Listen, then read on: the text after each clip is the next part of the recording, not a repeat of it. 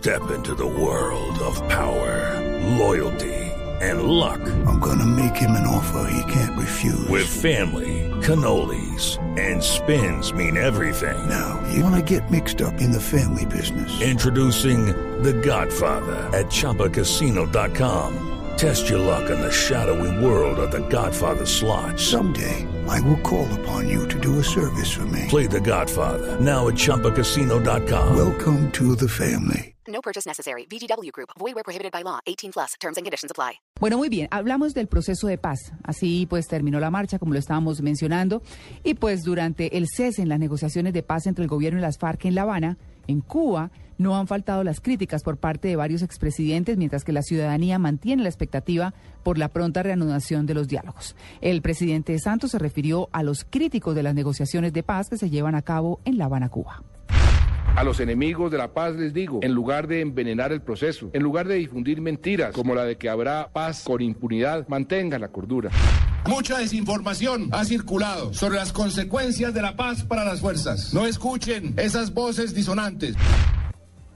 Bueno, y el presidente Uribe una vez más aseguró que en todo este proceso lo único que hay es impunidad.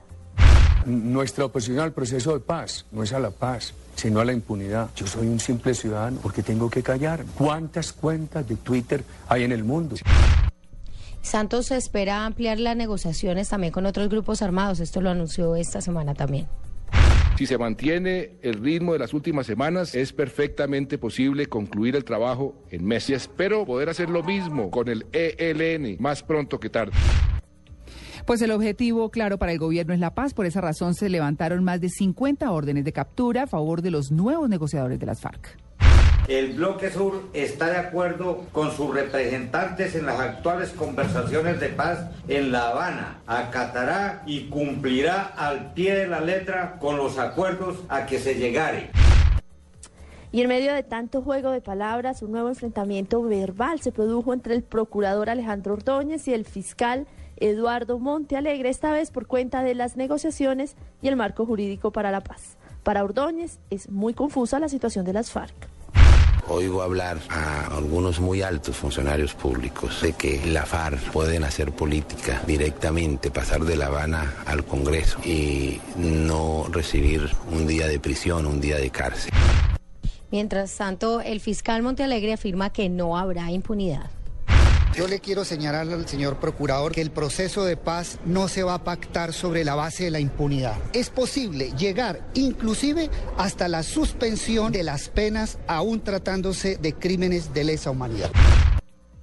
Y es precisamente otro trino de Álvaro Uribe el que aumenta la discordia, ya que el mensaje reveló la suspensión de operaciones para facilitar la salida de guerrilleros hacia La Habana. Esto a propósito de la divulgación de las, de coordenadas eh, eh, que se dio esta semana por parte del expresidente Álvaro Uribe. Lanza, acaba de llegar esta orden del Comando General de las Fuerzas Militares para suspender operaciones en coordenadas. Corresponde a áreas generales del Guayabero, La Macarena, Vista Hermosa, Mesetas. Para Santos el mensaje de Uribe pues es un sabotaje.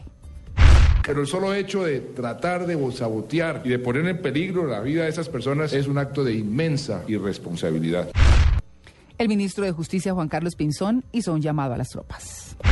Que no está bien en ningún caso que miembros de las fuerzas militares o de la policía filtren, revelen información. El ex vicepresidente Francisco Santos defendió, por supuesto, al expresidente Álvaro Uribe.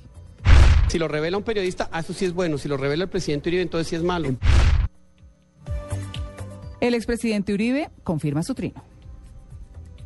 Empieza a circular en redes, ¿sí? Para cerciorarme. Yo le pregunto a un compañero periodista, él me dice que alguien cercano al Partido Comunista y al proceso de paz confirma eso.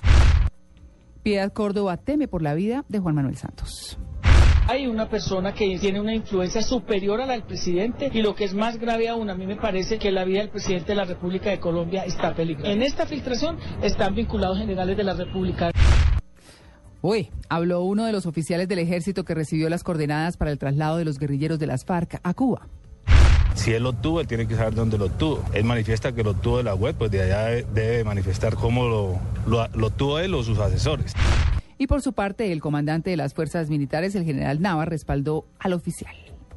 Si él da su palabra, que él no entregó nada, así es.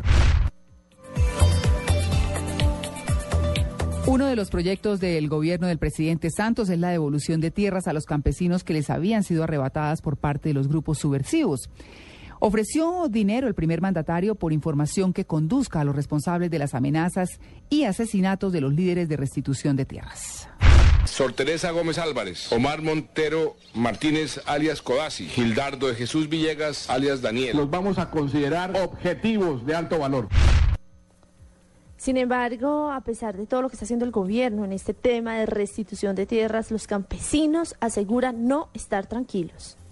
Ellos de la noche a la mañana vinieron y dijeron que teníamos que vender las tierras, que teníamos que salir.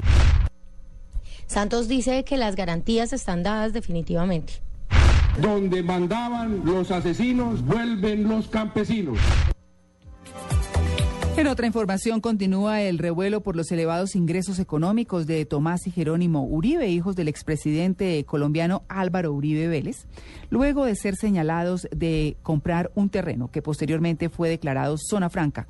Ahora se les indaga por una cuenta bancaria en el exterior mantenida en el paraíso fiscal. Los hijos míos, todos los ingresos que han tenido los han declarado. Y eso ha sido rigurosamente examinado por la DIAN. Con un compañero de ellos que hace muchos años vive en el extranjero, estaban en un proceso de exportar artesanías. Por eso constituyeron esa sociedad.